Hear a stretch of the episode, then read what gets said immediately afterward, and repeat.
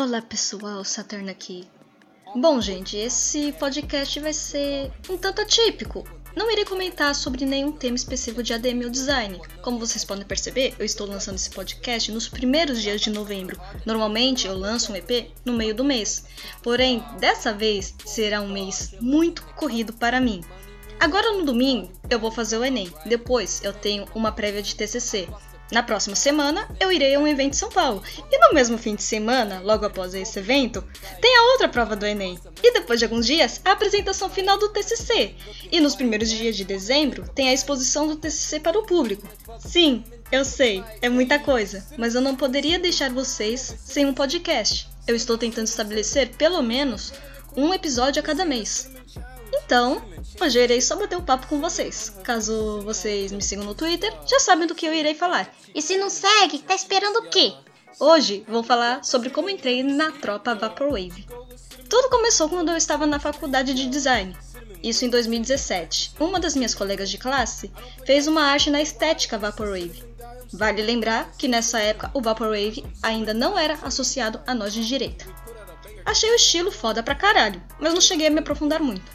Depois de um tempo, fui fazer meu curso de ADM, esse mesmo que eu estou me formando, e voltei a mexer no meu Twitter antigo, que eu tinha desde a época que eu estava no colegial, isso por meados de 2012 2013. Nunca fui muito ativa no Twitter, mas nesse mesmo tempo que voltei ao Twitter, estávamos na corrida presidencial. Então, o máximo que eu fazia era ver uns tweets do Bonoro e ver o que o povo estava falando e só não fazia nada muito expressivo. Nesse mesmo tempo, conheci os canais de direita do YouTube e um certo canal que, digamos, foi bem essencial para me dar um empurrão para entrar na tropa. Irei falar sobre isso depois. Agora vamos dar um salto para início de agosto de 2019. Um adendo aqui. Já havia saído a matéria ligando a estética Vaporwave com o povo de direita. Estava eu, toda bonita de manhã, vendo alguns vídeos de certo YouTube. Eu não vou dizer que era o Code Hack e percebi que a inscrição no canal dele estava saindo toda fucking hora. Lembrei que ele tinha Twitter e que eu também tinha. O que eu fiz foi lá mandar mensagem para ele avisando daquela merda. Não lembro muito o que aconteceu, mas acho que o código ele pediu para eu gravar um vídeo mostrando o que estava bugado. Beleza, eu fiz isso e joguei na TL. Morreu o papo ali, beleza? Pelo menos foi o que eu pensei. Já que fazia muito tempo que eu não mexia no Twitter, fui mudar a foto, algumas coisinhas. Reparei que na parte onde tem a data de nascimento, ela estava meio errada, coisa que eu sei que eu nunca erro. Fui corrigir esse, digamos, erro e eu já estava um pouco desconfiada.